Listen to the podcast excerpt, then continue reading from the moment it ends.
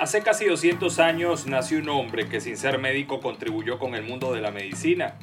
Fue uno de los precursores en el estudio de las causas de las enfermedades. Canal de Historias presenta Mi historia de la historia. El pasado contado en un nuevo formato.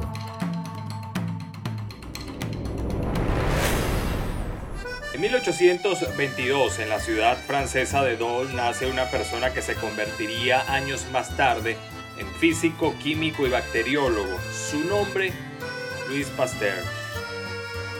Uno de sus principales aportes fue un proceso que recibió el nombre de pasteurización en su honor, que consiste en someter al calor a líquidos para eliminar cualquier tipo de gérmenes y prevenir enfermedades.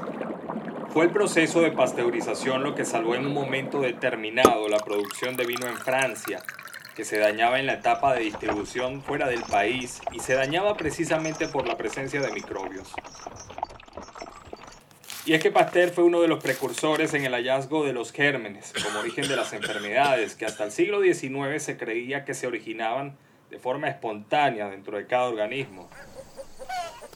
En 1881 pudo comprobar estos estudios en una zona rural de Francia. Como era común la muerte de grandes cantidades de animales, Pasteur experimentó con una vacuna contra el antrax o carbunco. 50 ovejas se utilizaron en el experimento. La mitad recibió la vacuna, la otra mitad no. Luego le inyectó a todas la bacteria de la enfermedad y sobrevivieron las que se vacunaron.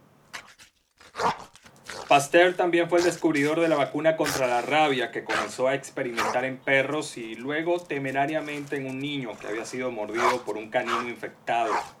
En ese momento la rabia mataba a un alto porcentaje de personas que contraían la enfermedad.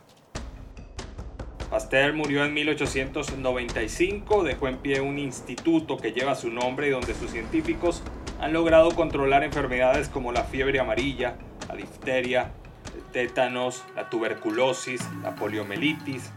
Además, fueron los científicos del Instituto Pasteur los primeros en aislar al síndrome de inmunodeficiencia humana VIH. Canal de Historias presentó Mi historia de la historia. El pasado contado en un nuevo formato.